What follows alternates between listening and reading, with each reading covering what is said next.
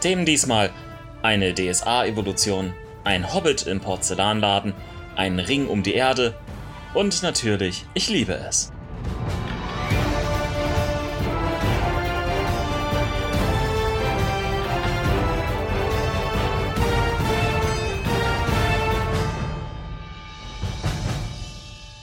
Dies ist ausgespielt mit den nicht nur Rollenspielnachrichten, Ausgabe September 2013 und im Studio sind Sandra und Jens. Und ich habe ein Lichtschwert. Deine Tochter hat ein Lichtschwert. Ah. Ich dachte, ich, äh, weil das historische Nachrichten sind. Wir haben keine einzige Star Wars News, glaube ich, da drin. Irgendwelches Gerücht oder sowas. Ja, es war einfach nicht nicht, ja, deswegen dachte ich, damit unsere Hörer keine Entzugserscheinungen haben. Jetzt ist das Problem, das Ding geht nicht so einfach. Natürlich geht das wieder aus. Männer Lichtschwerter, du, keine Ahnung. Ihr wisst immer nicht, wo der Ausknopf ist. Irgendwie ist das ein bisschen so, so eine Art kastrierendes Gefühl für einen Mann, wenn die Frau das Lichtschwert nimmt und das ausschaltet. So rein psychologisch. Ach, gib her den Mist. Und moin, ich bin Ron. Fangen wir einfach an. Rollenspiele. Uhrwerk bringt ein eigenes Magazin raus, und zwar ein Online-Magazin, um seine neuen Produkte zu promoten. Als es, PDF? Ja, es ist wohl als PDF geplant, so wie ich es bisher verstanden habe. Sie wollen Einblicke in die Arbeit geben, Errata, äh, auf einer zentralen Plattform herausgeben. Darüber hinaus wird es wohl auch eine Fan-Ecke geben, in der entsprechendes Material veröffentlicht werden kann. Mhm. Es wird natürlich auch die Urweg Verlag herausgegebenen Werke, also Myranor, Malmsturm, Contact, Deadlands, Dungeon Slayers, Space 1889, Tarun und Splittermoon fokussiert sein. Und wann soll das losgehen? Die erste Ausgabe wird bereits jetzt im September ähm, erscheinen und soll das Thema Wasser behandeln. Mhm. Wasser ist Leben. Nicht wahr? Ja. Ich könnte, Aqua, ich, ich könnte jetzt einen Schluck sagen. trinken oder mit der nächsten Nachricht weitermachen. Ich sage ja zu deutschem Rollenspiel. Wasser? Verlags. Äh, Wasser. Nachrichten. Nachrichten, Online-Magazin. Bruce Cordell sagt ein vielleicht noch etwas. Bruce Cordell wechselt zu Monte Cook Games. Das klingt eher nach einer Wechselmeldung vom Fußball. Hier geht es aber um einen der Designer schlechthin von D&D. Und der geht zu einem der Designer schlechthin von D&D um mit ihm zusammen nicht an D&D zu arbeiten, sondern an Nume Numenera. Numenera, ich kann das nicht aussprechen, ich weiß auch nicht wieso. Und anderen eigenlizenzierten Spielen. Ist das, hat das irgendwas zu bedeuten? Also ich sag mal, können wir da jetzt irgendwelche Rück, äh, wilden Spekulationen über die Zukunft von Wizards of the Coast deswegen anstellen? Oder äh, ist einfach jetzt nur so eine Wilde Spekulationen kann man immer anstellen. Also Cordell und Cook haben, sind zum einen alte Freunde, haben aber tatsächlich bisher nur sehr wenig miteinander gearbeitet. Mhm. Lediglich an D&D Next einige Zeit lang, bevor Cook bereits Anfang 2012 aufgrund kreativer Differenzen ausgestiegen war aus der Geschichte. Im Juli dieses Jahres ist auch Cordell aus dem Team von Wizard of the Coast ausgeschieden und das nach immerhin 18 Jahren, die er dort gearbeitet hat, also seine Zeit bei TSA eingeschlossen.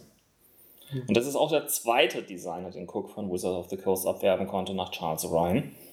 Hm. Ja, bekannt geworden ist Cole vor allem durch seine D&D-Abenteuer und die Quellenbücher, die er dann darum herum geschrieben hat. Unter anderem stand das, stammt das Psionics Handbook von ihm. Aber, und hat man, ja, nee, über D&D Next hat man ja ein bisschen was so gehört von GenCon, aber so die richtige Hammer Mega-Nachricht kam da ja nicht. Es scheint eher irgendwie vor sich hin zu plätschern und sie, ich, ich glaube, es ist ein Projekt, was gerade in so, so einer leichten Sackgasse hängt. Ja, ich weiß nicht, also äh, was, was ich so das Bemerkenswerteste fand oder was mir so aufgefallen ist, war ja dieses, dass es so eine Romanreihe gibt über zu den Forgotten Realms, äh, dieses Thundering mit R.R. Salvatore und noch ein paar mhm. Autoren, die da so den Übergang von dem Forgotten Realms der vierten Edition zu dem D&D Next darstellen soll, glaube ich. Wenn ich es richtig verstanden habe. Was ich Cordel jedenfalls hoch anrechne, ist, ähm, in seinem Handbook hat er eine ähm, Macht beschrieben, die sich Déjà-vu nennt. Wenn man zwei Seiten weitergeblättert hat, hat man sie nochmal gefunden. Direkt vom GenCon ein paar Nachrichten.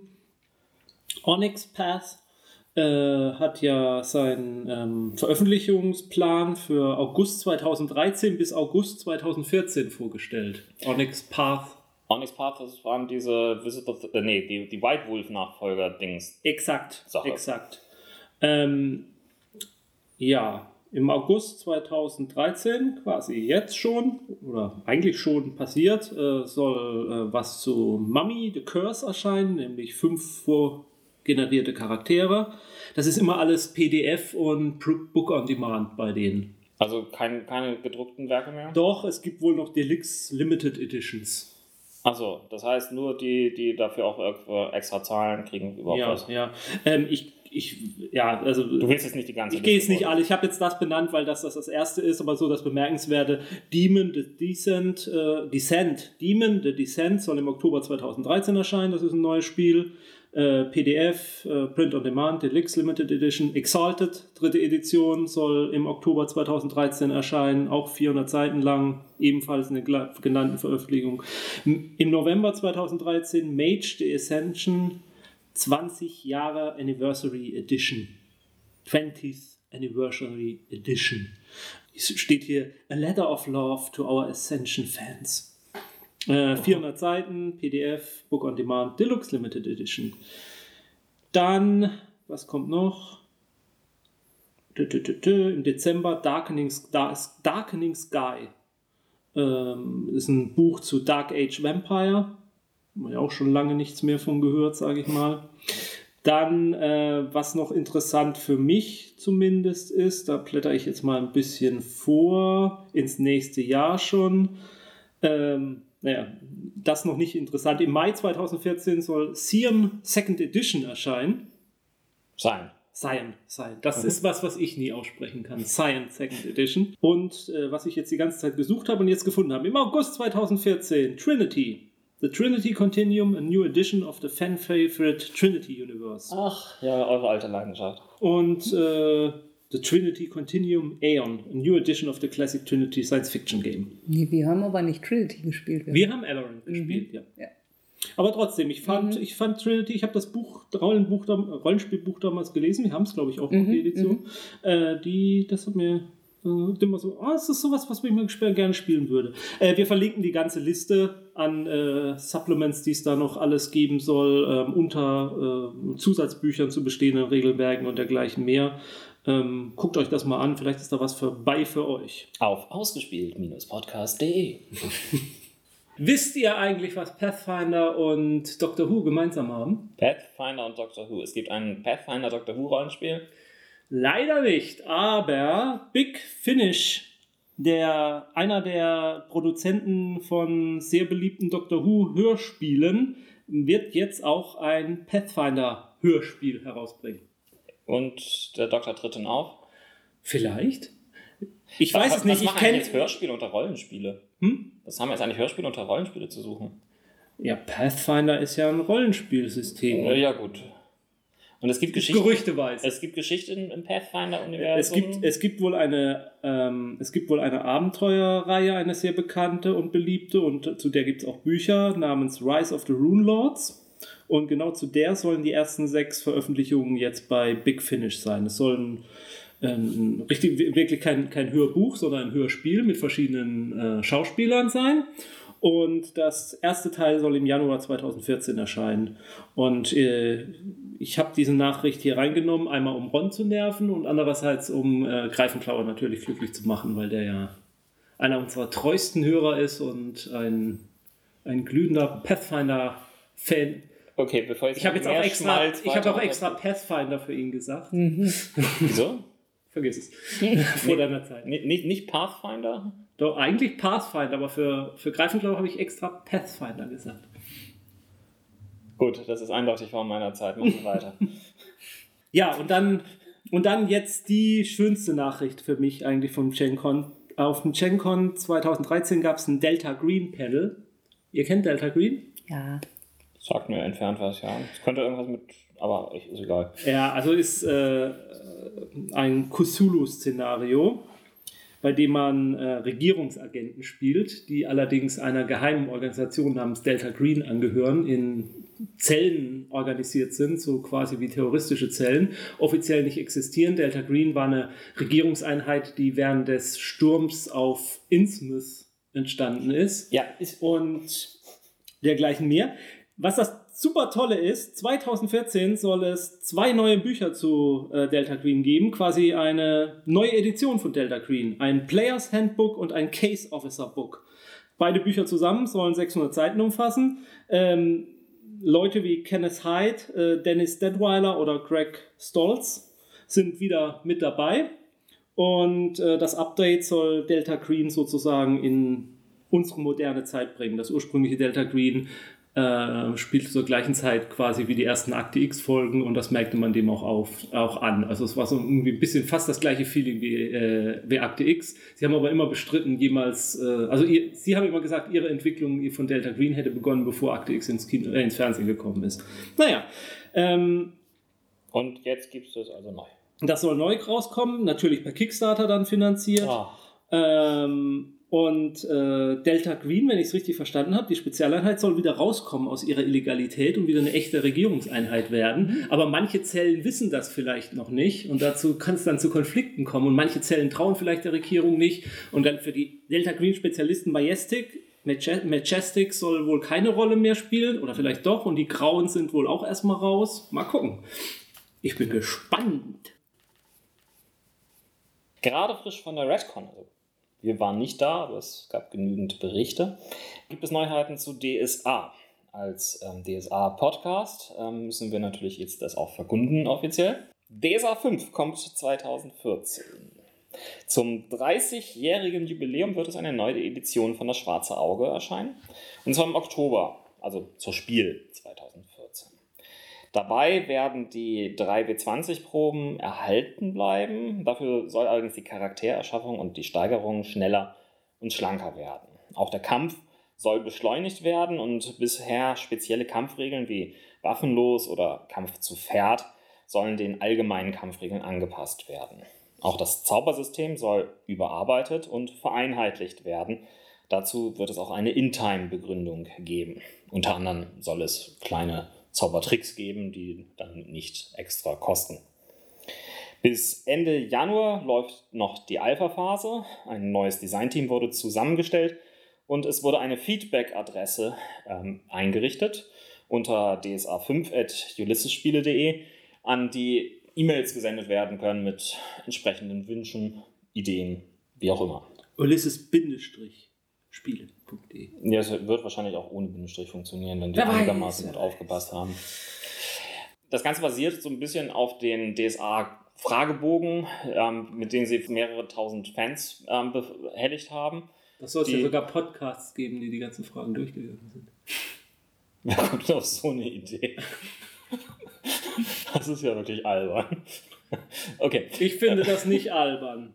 Ich danke System Matters für diese Folge die ich leider nie gehört habe. ich mich nicht für DSA interessiere, aber wenn ich mich dafür interessiere, hätte ich das auch gehört.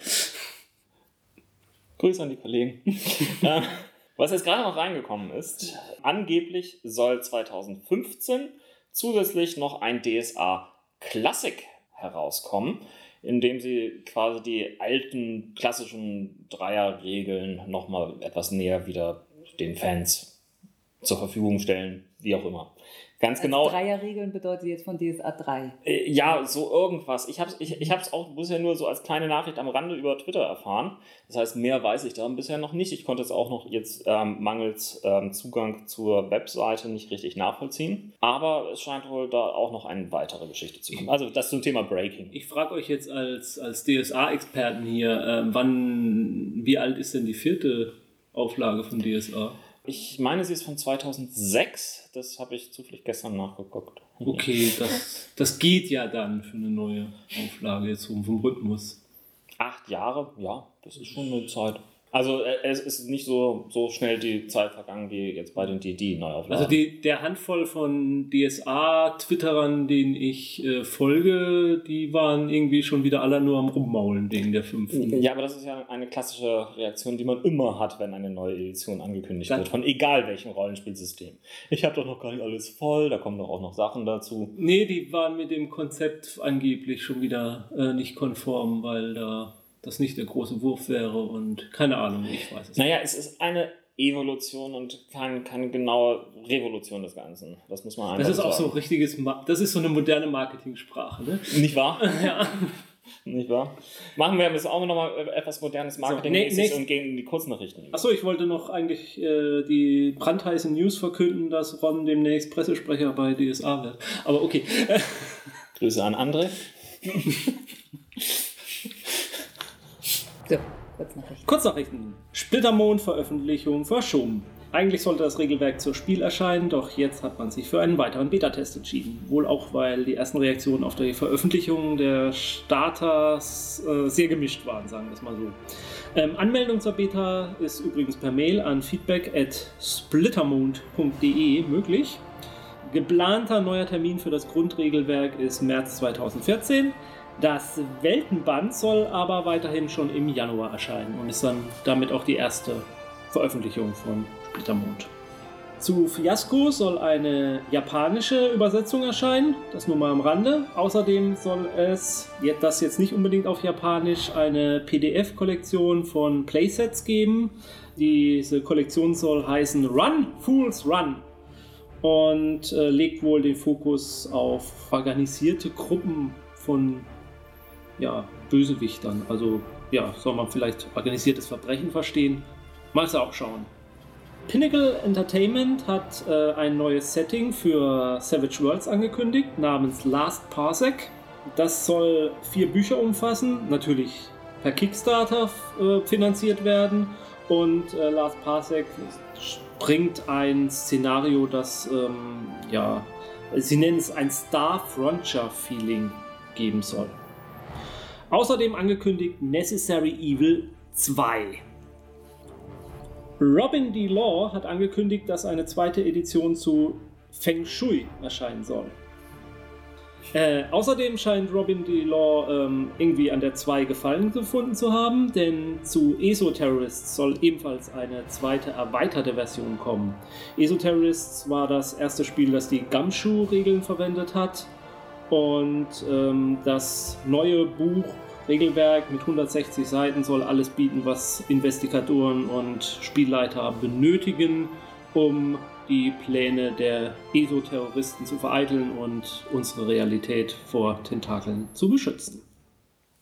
Sag mal, seit wann haben wir japanische Rollenspielregeln irgendwie hier drin als Neuigkeiten? Ja, wir werden mal ein bisschen internationaler. Konnichiwa. Film. Wir hatten ja bereits darüber berichtet. Der Scheidungskrieg zwischen Warner und Legendary geht weiter.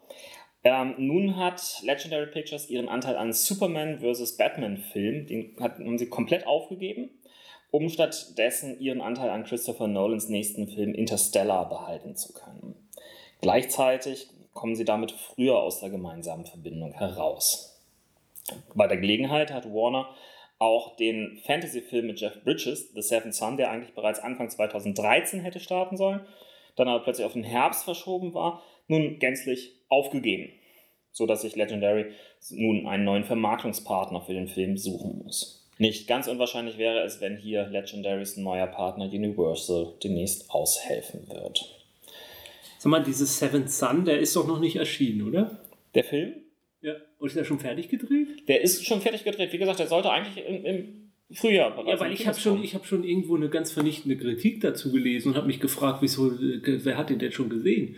Nun, das ist nicht unmöglich, dass man irgendwie auf entsprechenden Festivals schon mal etwas sieht, aber Okay. ähm, apropos Batman vs. Äh, Superman, da gab es diese ganz kleine Nachricht, die ungefähr das gesamte Twitterverse und Co. beschäftigt hat, nämlich Ben Affleck wird der nächste Batman. Nein! Warner hat sich angeblich lange um Christian Bale bemüht, aber dieser hat seine Aussage, die er damals am Ende der Trilogie von Christopher Nolan getroffen hat, nicht widersprochen und ist treu geblieben. Hat sich also entschlossen, nicht wieder in die Fledermaus-Kostüm-Geschichte reinzugehen. Mit anderen Worten, sie haben ihm nicht genug Geld geboten. Möglich. Ja, ähm, Ben Affleck ist soweit ja grob bekannt, denke ich mal. Ähm, Ich kenne seine Werke. Ja, das, das Wichtige ist, also seine Werke sind ja eine ein, ein Ansammlung an Fehltritten, aber auch sehr viel großen Treffern. Also gerade in den letzten Jahren hat er regietechnisch sehr, sehr Großes zustande gebracht. Gerade mit Argo beispielsweise oder. Ja, also, also ich mag ihn einfach prinzipiell, glaube aber trotzdem, dass er eigentlich hinter der Kamera mehr taugt als davor. Das bedeutet jetzt nicht, dass er vor der Kamera ein Totalausfall ist, aber ich glaube, seine eigentliche Stärke liegt. Also ich muss auch sagen, ich habe ich, zum Beispiel, ich habe nie gedacht, also Ben Affleck ist das Problem nee, von den Daredevil-Filmen. Nee, nee. Das Drehbuch war das Problem vom Daredevil-Film. Ja, ja. Also, also, ja, das auf jeden Fall. Also ich habe also, jetzt nie so gedacht, Mensch, also der, der passt ja da überhaupt nicht. Nö. Und, und ja. Und ich habe auch vorher. Äh es hätte schlimmer kommen können. Sie hätten Keanu Reeves nehmen können. Ja, wieso? Keanu Reeves kann auch nur eine Rolle und das ist cool. Oder Nicolas Cage. Mhm. Aber auf der anderen Seite, äh, Konstantin kann doch nicht irgendwie Batman spielen. Ach, das war ein totaler Ausfall. Der Film wäre ertragbar, wenn er nicht Konstantin heißen würde. Mhm, mhm. Oh, ich, ich, ich fand äh, am schönsten diese tolle Idee, äh, ich lasse einfach irgendwie die Wasseranlage vom Sprengter segnen. Die finde ich immer noch. Ich möchte irgendwann mal eine Rollenspielrunde umsetzen. Also klar, es muss um Vampire gehen, so ist gesagt, aber. Ja, aber ich, ich, ich, also ich glaube auch nicht, dass der Batman-Superman-Film, dass Ben Affleck das Problem dieses Films sein wird. Also ich habe hm. Zweifel an dem ganzen Projekt. Ja, mal abwarten, was es wird. Also es ist jetzt nicht so, dass ich äh, sagen würde, das wird unbedingt ein Hit. Naja, das hat man vom letzten Superman-Film auch behauptet. Ja, ich fand den auch nicht so den Hit. Er hat ordentlich Reibach gemacht. Ja, ist Platz 10, glaube ich, in diesem Jahr gemacht, wenn ich mich recht erinnere. Es ist ordentlich Reibach. Ja. Aber mir geht es eigentlich auch nicht um die Einspielergebnisse. Also ich finde so und ich mochte unterhaltsam. Doch, ja, ich finde, der, der war einfach zu. Also, aber ich finde, äh, nee, ich glaube, wir haben hier nicht im Podcast drüber gesprochen, aber wir haben schon mal. Ich, ich finde halt, Zack Snyder ist halt auch nicht so der große Künstler unter den Regisseuren. Er ist ein, es ist er ist immer ein guter gut, Handwerker. Gut gemeint, aber äh, ich finde, er, er kann halt keine Botschaft überbringen. So. Okay, äh, Themenwechsel. Eine sehr spaßige ähm, Pressenachricht kam letztens von der Allianzversicherung. Die Versicherungsexperten dort haben sich nämlich mal den ersten Hobbit-Film angesehen und einmal überschlagen, was die finanziellen Folgekosten aus all dem Geschnetzel und der Zerstörung her wäre. Daraus einmal ab kurz vorgetragen, also es ist eine längere Liste. Ich mache jetzt hier nur einmal drei Beispiele, nämlich einmal ein Unterarm eines Bösewichts wird abgetrennt. Das wäre Schmerzensgeld 5000 Euro relativ gering, da der Bösewicht Verletzungen gewöhnt ist und eine hervorragende Konstitution besitzt. Heilbehandlungskosten 500 Euro, preiswert der unprofessionelle, aber effektive Prothesenbefestigung. Verdienstausfallschäden 200 Euro aufgrund der herausragenden Konstitution des Bösewichts Herrführers, weil nur geschätzte zwei Tage außer Gefecht gesetzt. Das Herrführersalär wird auf 100 Euro täglich geschätzt. Die kriegen doch kein Geld. Haushaltsführungsschaden entfällt, da der Bösewicht nicht glaubhaft machen kann, dass er jemals seinen Mitbewohnern eine Hilfe im Haushalt war. Wer weiß, was wird dem jetzt wieder unterstellt, dass er keine Familie hat, die er ernähren muss, dass er keine Kinder hat, die jetzt vielleicht geschockt sind durch diesen. Ja, Mann? das sind ja auch Orks. Dann Ermittlung, Schadenshöhe für Was soll das heißen? Orks haben keine Kinder? Nein. Ach so. Dann Ermittlungsschadenshöhe für fünf Bäume, 20 Meter Höhe, Kiefern entwurzelt, Ab, äh, Aufräumen und Abtransport der Bäume taxiert durch Regulierer gleich 5000 Euro. Wiederbepflanzung mittels Jungtrieberkiefer A 40 Euro sind 250 Euro. Lohnkosten Gärtner für die Wiederbepflanzung 10 Stunden mal 40 Euro sind 400 Euro. Gesamtschaden also 5650.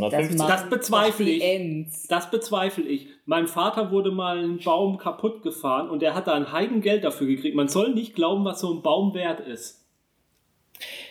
Und das war nur ein oller Kirschbaum. Dann Ermittlung Gesamtschaden für 25 Riesenwölfe. Der sogenannte Riesenwolf ist kein Kleintier und somit auch kein versicherter Hausrat im Sinne vom VHB. Ob eine separate Tierversicherung besteht oder die Wölfe im Rahmen der möglicherweise bestehenden Inhaltsversicherung als Arbeitswölfe, also Hunde, versichert sind, muss in der Orks-Buchhaltung angefragt werden. Daher unter den bekannten Umständen kein ersatzpflichtiger Schaden. Zudem ist der Nachweis einer eingetretenen versicherten Gefahr nicht gebracht worden. Zum jetzigen Zeitpunkt gehe ich vom klaren Vorsatz aus, da der Halter, also Orks, die Wölfe absichtlich in die Schlacht geschickt hat. Gesamtschaden Wölfe also 0 Euro. Aber sicherlich können Sie das von der, können Sie die Wölfe abschreiben und dann von der Steuer absetzen. Was, was ich ja faszinierend finde, warum hat sich Allianz nicht an den Superman-Film rangetraut? Ich würde mal wissen, was, das, was die Schadenssumme der Zerstörung in Metropolis war. Ich glaube, es ist einfach zu, zu undeutlich alles zu sehen. Ist ja alles zu schnell hintereinander geschnitten und überhaut und bla. Die Kurznachrichten. Sony finanziert Neil Blomkamps nächsten Film. Der Regisseur von District 9 hat mit Elysium zwar nicht den größten, aber vielleicht den intelligentesten Blockbuster dieser Saison geschaffen. Der Erfolg reicht Sony gerade offenkundig genug aus, dass sie auch Blomkamps Science-Fiction-Komödie Chappie aufgreifen. Wieder dabei wird übrigens Charlotte Copley sein, der Protagonist aus District 9 und Antagonist aus Elysium, der hier in die, Rolle der, des, oder besser gesagt in die Stimme eines Roboters mit künstlicher Intelligenz schlüpfen will. Und dieser Roboter wird dann von zwei kleinen Gangstern geklaut. Monsters bekommt Fortsetzung. 2010 bewies Newcomer Gareth Edwards, dass auch mit einem Mini-Budget und viel Trickkunst sich ein veritabler Alien-Action-Film drehen lässt. Die Fortsetzung spielt diesmal allerdings nicht in Mexiko, sondern im Mittleren Osten, in der eine US-Militärtruppe in einer ebenfalls mit außerirdischen Monstern infizierten Zone intervenieren muss. Edwards ist an diesem Film nicht beteiligt, der dreht stattdessen derzeit an einem Godzilla-Remake. Inszeniert wird Monsters 2 von Newcomer Tom Green, der bisher nur für die TV-Serie Misfits tätig war. Und Pixar verschleißt Regisseure. 2012 war der pixarige Film nicht der von Pixar, sondern der von Disney selbst und umgekehrt. Merida war zwar solide, wo der gewisse Zauber fehlte. Disney hatte stattdessen mit Ralf Reichts den kultigeren Film. Dass Merida doch etwas weniger eckig und kantig daherkam, mag auch daran liegen, dass Pixar auf halber Strecke die Regisseurin rausgeworfen hatte und ein anderer die Vision zu Ende bringen durfte. Auch das ist übrigens kein neuer Trend bei Pixar. Bereits bei Ratatouille und bei Cars 2 wurde der Regisseur mittendrin ersetzt. Dies findet jetzt offenbar erneut statt. Bob Peterson war bisher als Regisseur für The Good Dinosaur gesetzt gewesen und sollte eigentlich den Film 2014 in Kinos bringen. Nun wurde er aus seiner eigenen Filmidee rausgenommen, offenbar wegen kreativer Differenzen. Peterson hatte bereits bei Pixars ersten Kinofilm Toy Story mitgearbeitet und war Co-Regisseur bei Oben gewesen. Bisher ist kein Ersatz gefunden. TV ein kleines Update zu einer Meldung aus den letzten Sendungen. Da hatten wir ja berichtet, dass die neuseeländische Serie The Almighty Johnsons äh, neu verfilmt werden soll in den USA. Ein amerikanisches Remake. Wir haben uns entsprechend darüber aufgeregt. Äh, jetzt kommen neue Meldungen, dass es doch kein Remake geben soll und dass der Sci-Fi Channel, Syfy, ähm, die Serie ins Programm nimmt. Also die Originalserie. Man muss dazu natürlich mal ein bisschen sortieren. Also, wie gesagt, ähm, es, es, es gibt ja verschiedene Stadien, in der eine Serie adaptiert wird. Ähm, bis auf das äh, Drehbuch anfangen umzuschreiben für den amerikanischen Markt ist diese Serie äh, ist dieses Remake-Projekt nie weiter vorangetrieben gewesen. Es scheint jetzt auch wirklich vom Tisch zu sein, denn Cypher war eigentlich der Sender, der auch das Remake in Auftrag gegeben hätte ist jetzt anscheinend davon abgerückt und bringt stattdessen die Originalserie, was eigentlich sich zu begrüßen ist, denn sie ist einfach sehr niedlich, knuffig und hat was Besonderes. Ja, und äh, steht ihr einfach zu hoffen, wenn sie international erfolgreich ist, dass sie dann vielleicht auch in der Seeland noch ein bisschen länger läuft, als wenn sie nicht so international erfolgreich ist. Naja, eigentlich war sie ja nach der zweiten Staffel bereits abgesetzt und nur dank eines neuseeländischen ähm, TV-Fördergeschichte gab es dann doch noch eine dritte Staffel. Ja, und Vielleicht wird sie dann ja auch nochmal eine vierte kriegen. Die übrigens sehr cool ist. NBC hat sich dazu verpflichtet, einen Pilotfilm einer neuen Comedy über eine gestrandete Meerjungfrau in Miami auszustrahlen. Produzenten stopp, stopp, stopp, Miami stopp, Waves, oder? Da habe ich schon mal. Moment mal. Meerjungfrauen in Miami? ja, ähm, es ist allerdings. Okay, wer hat denen das gesteckt? Äh, das ist doch gar nicht wichtig. Viel wichtiger ist, Wo ist das Geld? wer kennt einen guten amerikanischen Anwalt? Den klagen wir die Hosen weg. Wir sind reich! Leute, wir sind reich! Wir haben es nicht mehr nötig, diese Scheißsendung zu machen. Schmeiß das Aufnahmegerät aus dem Fenster. Allgemein, Meerjungfrauen gelten als eine der neuen übernatürlichen Trendfiguren. Es gab nämlich eine erfolgreiche Dokumentation da, ähm, bei Animal Planet. Was auch immer sie dort bei Animal Planet gesucht hat, ist eine andere Frage. Nein, das war eine Dokumentation, so eine äh, angeblich, dass echte Meerjungfrauen existieren. Ich habe da einen längeren Bericht mal ähm, in einem Podcast drüber gehört. Das ist, das ist schon das zweite Mal, dass so eine Meerjungfrauen-Doku lief und die zweite, das zweite Mal lief jetzt noch besser. Und es ist eine unsägliche pseudowissenschaftliche Zusammenreihung von so könnte es gewesen sein, also muss es so gewesen sein, äh, Argumentation.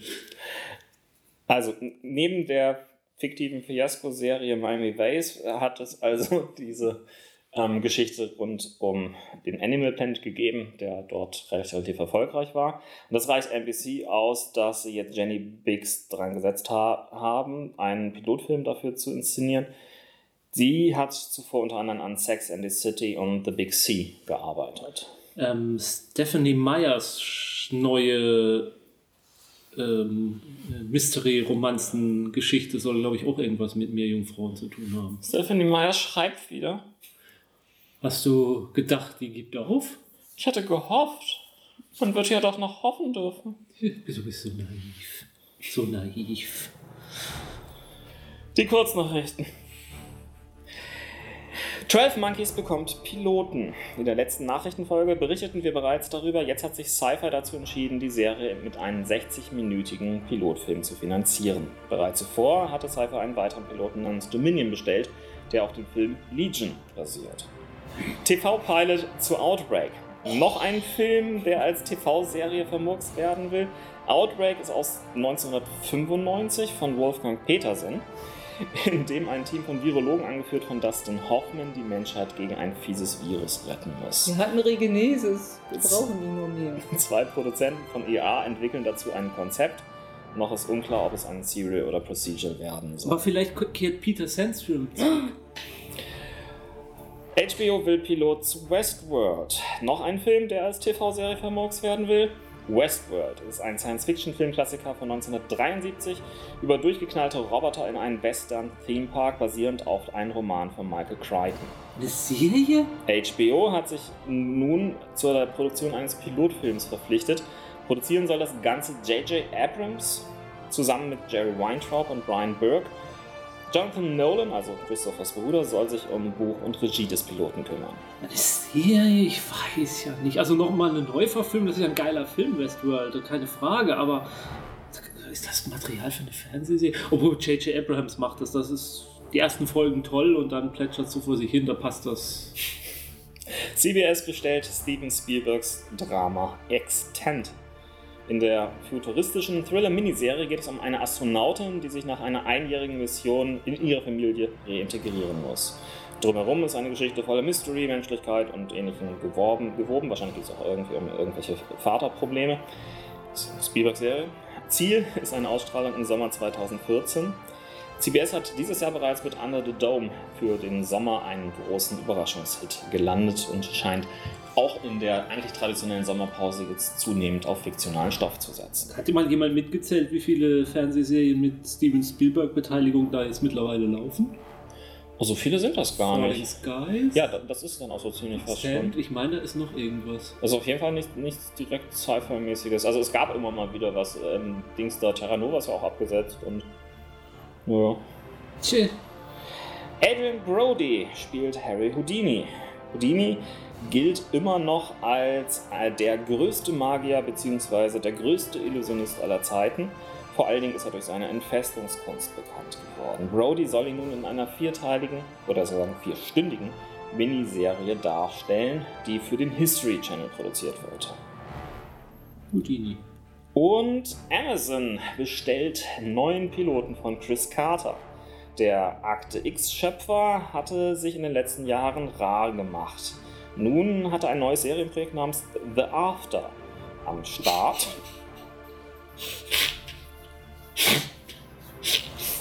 Reportage aus der Pornoindustrie. Nun hat er ein neues Serienprojekt namens The After am Start, das zeitlich kurz nach der Apokalypse spielen soll.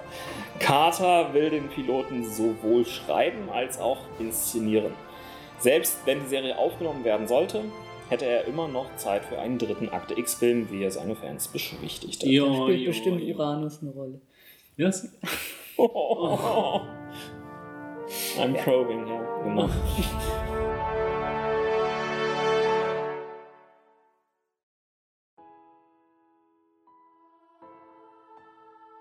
Ein Einschub. Ausgespielt hat Gilbert Taylor. Der Kameramann hat 1977 Krieg der Sterne auf Celluloid gebannt. Und als er das damals tat, war seine Karriere schon fast zu Ende. Drei Jahre später fing er noch das futuristische Pulp von Flash Gordon ein. Danach kamen aber keine bemerkenswerten Filme mehr, bis er mit 80 Jahren in den Ruhestand ging. Seine Karriere davor war aber umso bemerkenswerter und beinhaltet neben den bereits erwähnten auch Filme wie Dr. Seltsam oder Wie ich lernte, die Bombe zu leben, den Beatles-Film A Hard Day's Night, Roman Polanskis Wenn Kattelbach kommt und Richard Donners Das Omen. Daneben fand er auch immerhin für acht Folgen der Serie mit Schirm, Charme und Melone Zeit. Wenn man jetzt nochmal wieder lesen durfte, lag er ja wohl ständig mit George Lucas im Clinch bei den Filmen. Nicht? Hat da den Look quasi gegen ihn durchgesetzt. Deswegen sieht der Welt, das Weltall bei Star Wars auch aus, wie es aussieht. Nicht dank George Lucas, sondern nach Gilbert, dank Gilbert Taylor. Ich glaube ja, George Lucas hat, also Star Wars, die Filme sind nur deswegen so gut geworden, ähm, äh, äh, weil George Lucas es geschafft hat, das ganze restliche Produktionsteam auf als, äh, den Hass gegen sich selbst zu richten, sozusagen, und da die kreativen Säfte sprudeln zu lassen. So ähnlich wie Ron das bei mir hier immer macht.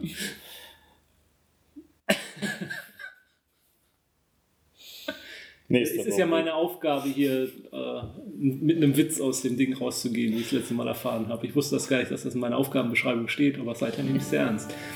Gut, dann wissen wir wenigstens, dass du Sachen ernst nehmen kannst. Wissenschaft! Habt ihr schon was vom Hyperloop gehört? Ja. Ne. Hyper, hyper.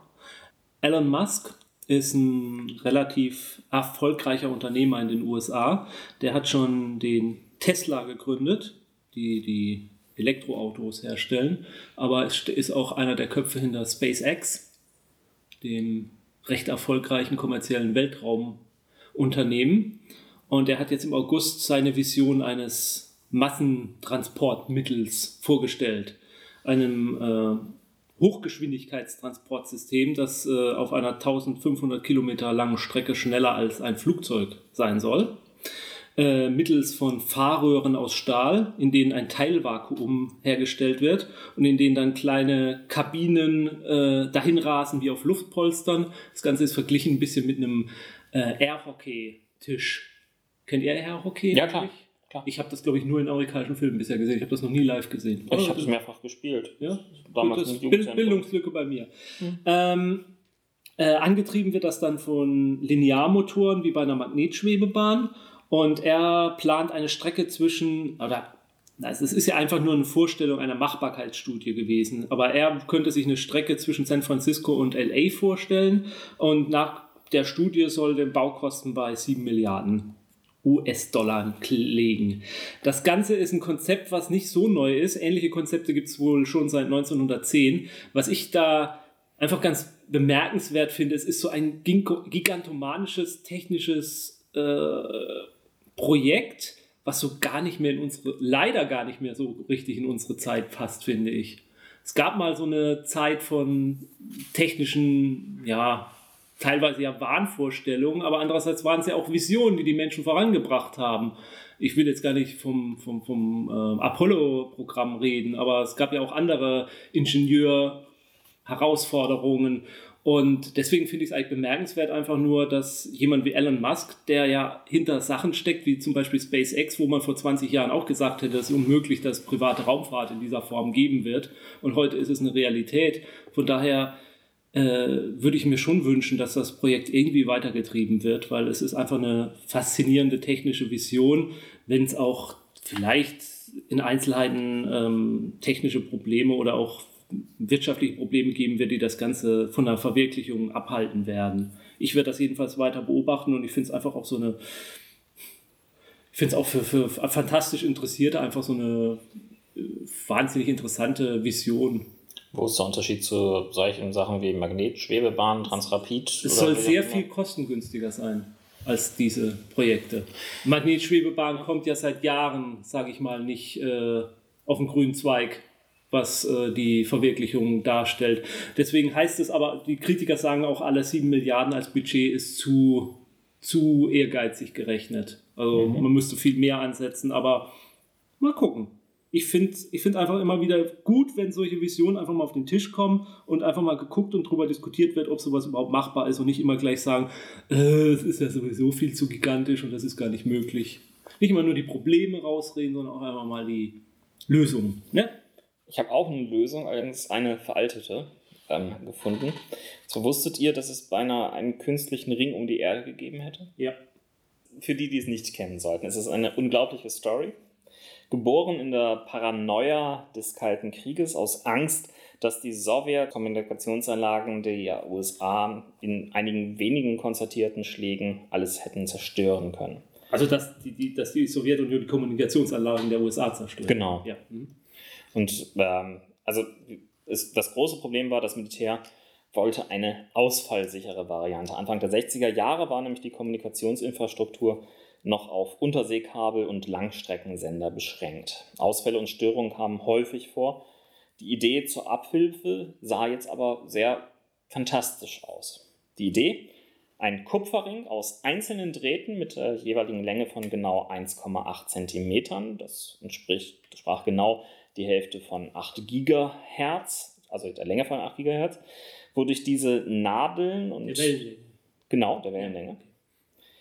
Wodurch diese Nadeln, und ich zitiere das hier nur, da ich mich mit Physik irgendwie gar nicht so richtig auskenne, ähm, die wären damit zu Dipolantennen geworden, die weit verlässlicher als die flimmernde Ionosphäre sein sollten, an der die Funkwellen sonst reflektiert werden. Die Idee war also, Millionen von diesen Drahtschnipseln in den Weltraum boosten unser Radiosignal enorm. Das Ganze wurde Project Westford getauft und tatsächlich längere Zeit verfolgt. 1961 wurden die ersten Schnipsel tatsächlich in den Weltraum geschickt, aber die Ladetechnik weigerte sich dort, sie freizusetzen.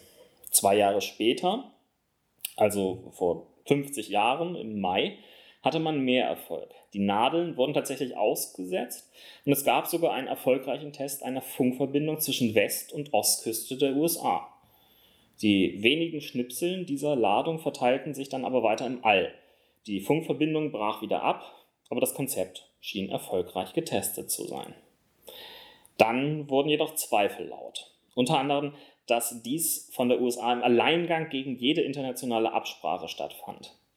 Auch gab es Theorien, dass die kleinen Streifen vom Sonnenwind über kurz oder lang abgetrieben und in der Atmosphäre vom Verglühen äh, ja, zerstört worden wären.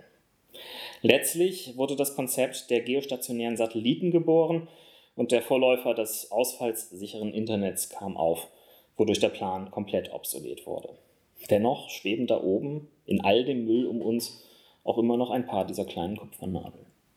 Hm.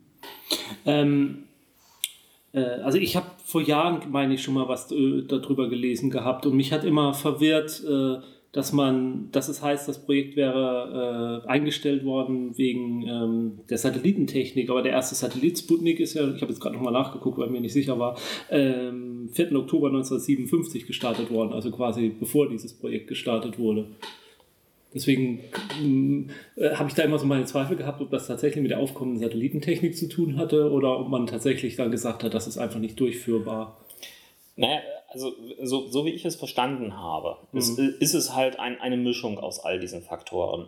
Auch der diplomatische Faktor ist dabei letztendlich eine gewisse Rolle, denn also das, naja, auch damals hat sich die USA noch nicht unbedingt immer alles in Alleingang Also ich meine, ich habe, was, als ich es damals drüber gelesen habe, da war, war es irgendwie was im Zusammenhang mit Ra Radioastronomie. Und dass damals die Radioastronomen gesagt haben, das quasi, das könnt ihr nicht machen, weil unsere, die Signale von außen werden dadurch geblockt und dann können wir unsere Radioastronomie nicht mehr betreiben.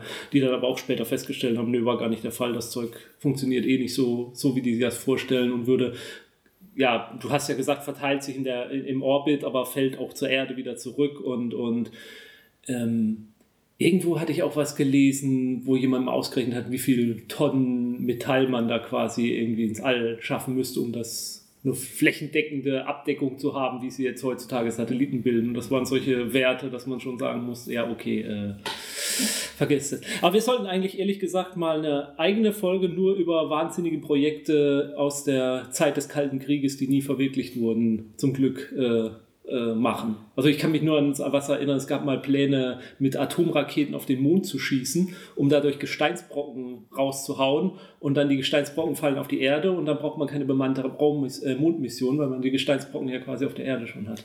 Also so ein zerbombter Mond am Himmel hätte ja irgendwie auch was. Sowieso modern in neuen Science-Fiction-Filmen, so einen geborstenen Mond zu zeigen am Himmel. Ja, das ist irgendwie eine Kultgeschichte anscheinend. Modetrend. Die Kurznachricht. Deutschland ist das erste europäische Land, das ein drittes Geschlecht offiziell einführt. Es gibt auch einmal einen Grund, stolz auf unser Land im Hinblick auf Vorreitertum zu schauen. Mit der Einführung von unbestimmt gilt, gibt es ab November ein offizielles dritte Option neben männlich und weiblich. Damit erkennt der Gesetzgeber auf Vorschläge des Ethikrates Intersexualität an, also Menschen ohne klare Zuordnung zu den beiden anderen Geschlechtern. Das Personenstandsgesetz wurde dazu im Mai angepasst. Unklar ist, ob Menschen dieses Geschlechts zukünftig eine Ehe schließen könnten oder eine eingetragene Partnerschaft beantragen müssen. 2015 könnte ein Menschheitstrauma, das auch ich teile, endlich zu Ende gehen. Und zwar hält dieses Trauma seit 1984 an, als bei den Olympischen Spielen in LA bei der Eröffnungsfeier ein Mann mit einem Raketenrucksack im Stadion landete. Äh, ich als Kind rechnete damals persönlich jederzeit mit der Lieferung meines persönlichen Raketenrucksacks, aber ähm, ja, ich warte auch heute noch. Ähm, Glenn Martin könnte der Mann sein, der diese äh, Trauma endlich beendet. Äh, es hat 30 Jahre in der Entwicklung ein ähm, Jetpack sozusagen. Ähm, die neuseeländische zivile Luftfahrtbehörde dort wo seine Firma Martin Aircraft ansässig ist, nämlich in Neuseeland, hat die erste bemannte Flugtests seines Jetpacks erlaubt. Äh, die Basisvariante dieses Jetpacks soll etwa 200.000 US-Dollar kosten. Ich finde, das ist ein Schnäppchenpreis. Äh, und bis zu 30 Minuten Flugzeit ermöglichen. Betankt wird das Jetpack mit Benzin und eigentlich, okay, ich gebe es zu, es ist gar kein richtiges Jetpack, denn es arbeitet mit zwei Rotoren. Allerdings äh, brauchen diese Rotoren keine äh, zusätzliche Seitensteuerung, wie man sie beim Helikopter kennt, sondern die fliegen von oben und das Fluggefühl, so wie man es in den Videos sieht, ähnelt sehr stark den Jetpacks, wie ich sie mir vorgestellt habe. Ähm, ja, also bis 2015, dann könnt ihr mich täglich, vermutlich zur Arbeit mit diesem Ding fliegen sehen. Und bis dahin, ja, werden wir weiterhin das olle Auto benutzen. Ist schon. Wenn die Fernbedienung geht. Die Fernsteuerung des Autos. Noch irgendwie Google-gesteuerte Autos oder sonst etwas. Mhm. Ich liebe es. Haben wir da was? Ich würde, glaube ich, mal kurz was lieben wollen. Wenn ich darf. Ausnahmsweise. Dankeschön. Bitte. So bin ich, Martin. Ich würde gerne einen Roman lieben, und zwar den Roman Year Zero von Rob Wright.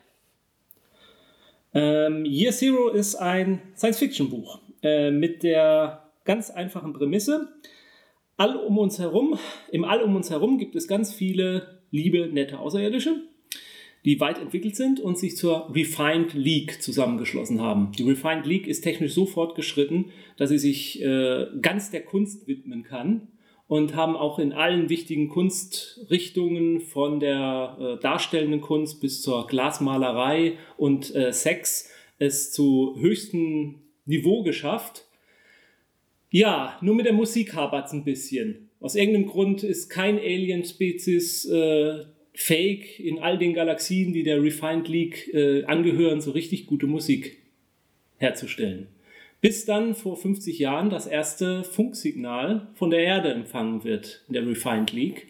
Ein Musikprogramm aus New York äh, mit äh, Rockmusik und ähm, was dann erstmal die nächsten 40, 50 Jahre dazu führt, dass die Refined League äh, lahmgelegt ist und dass mehrere Völker aussterben, der, weil sie ihre Mitglieder oder die Individuen in Ekstase sterben, weil sie einfach die Musik so lieben. Aus irgendeinem evolutionären Zufall ist es nämlich so, dass die Menschen die einzige Spezies im All sind, die es möglich ist, Musik herzustellen, äh, die ansprechend ist. Die Außerirdischen beginnen dann damit, äh, fleißig Raub zu kopieren alles äh, aufzusaugen, was wir an Musik geliefert haben, äh, bis sie dann so 40 Jahre später merken, wir Menschen haben da so komische Gesetze, was Raubkopien angehen.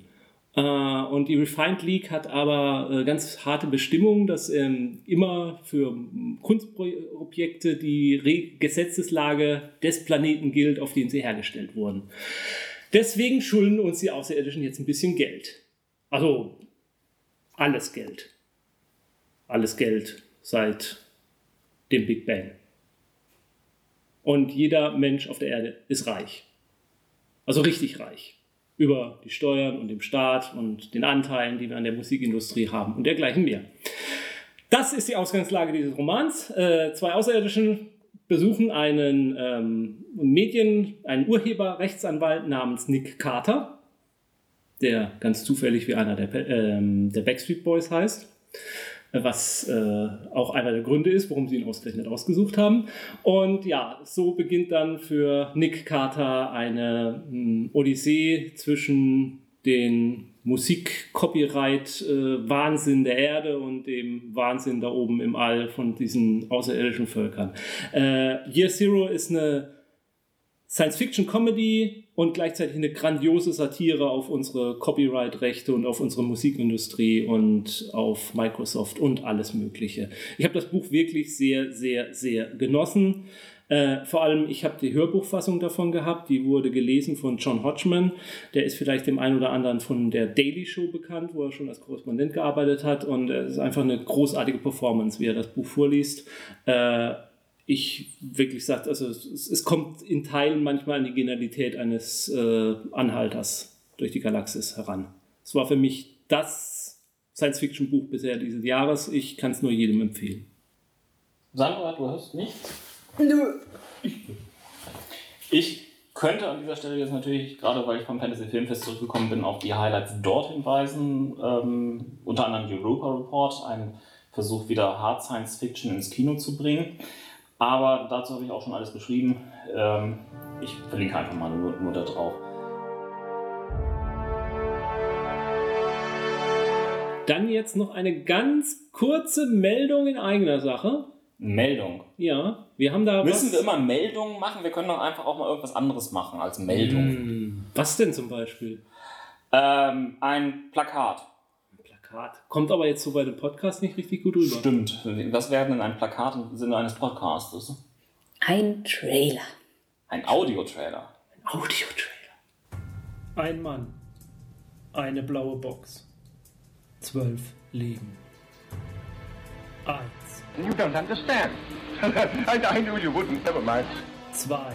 When I say run, run. Drei. I refuse to be worried by a renegade like the master. Vier. Uh, would you like a jelly, baby? Fünf.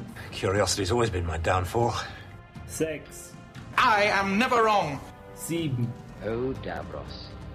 I am far more than just another Time Lord. Acht. How can you miss me? I'm, I'm easy to find. I'm the guy with two hearts. Neun. Run for your life. Zehn. Track it out with this. This is my timey-wimey detector. Elf. I'm the doctor. Zwölf. Episoden. Doctor Who. Demnächst bei Ausgespielt. Faszinierend. Da bin ich ja mal gespannt, was daraus wird. Es geht um Doctor Who? da wäre ich ja nie drauf gekommen. Das hätten wir auch schon vorher mal andeuten können, ne? Ja. Gut. Geronimo. Insofern haben wir eine schnelle Sendung hingekriegt und vor allen Dingen etwas zu früh. Wir sind eine Woche zu früh dran eigentlich. Eigentlich hatten wir geplant, erst nächste Woche diese Sendung zu bringen. Sowas. Tja. Jetzt darf diese Woche nichts Dramatisches passieren. Naja, aber ist ja okay, der neue Monat hat ja schon angefangen. Also wir haben ja jetzt schon September. Ja. Ja, aber stellt euch mal, wie wir uns ärgern, wenn jetzt diese Woche irgendwas super toll, Ja, dann machen wir das wahnsinnig in den super, Oktober mega. Spannendes passiert und wir müssen dann einen ganzen Monat darauf warten, bis wir darüber berichten können. Das wäre wirklich übel. Leute, passt auf euch auf da draußen. Genau. Und macht nicht irgendwas super Tolles oder Super, irgendwas. nicht, nicht was super Tolles, nicht was super Dummes, seid einfach durchschnittlich. Wenigstens eine Woche lang. Ich weiß, es wird euch schwerfallen, aber seid bitte Durchschnitt. Und bis dann spielt schön weiter.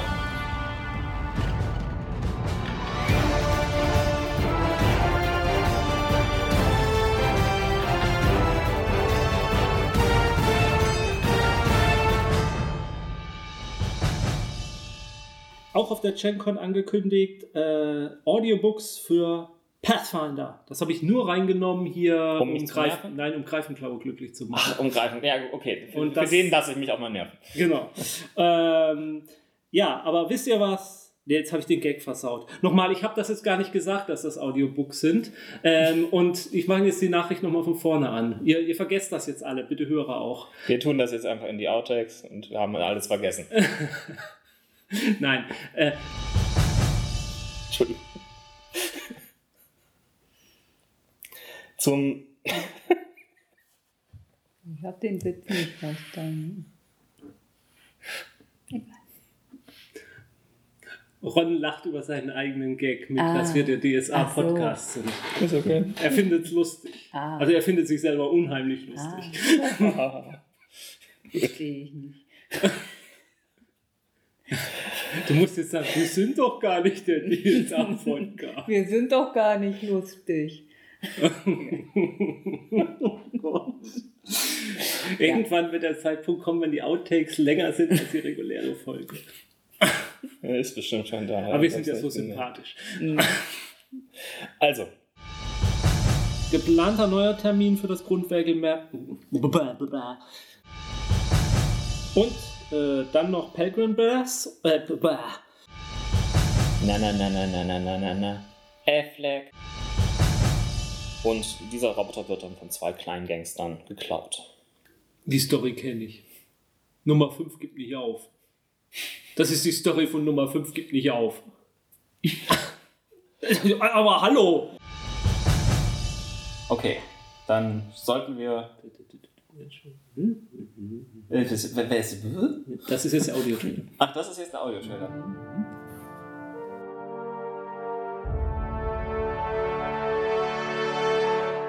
Dieser Podcast ist Mitglied bei analogspieler.de, der Portalseite für alle Podcasts rund ums nicht elektronische Spielen.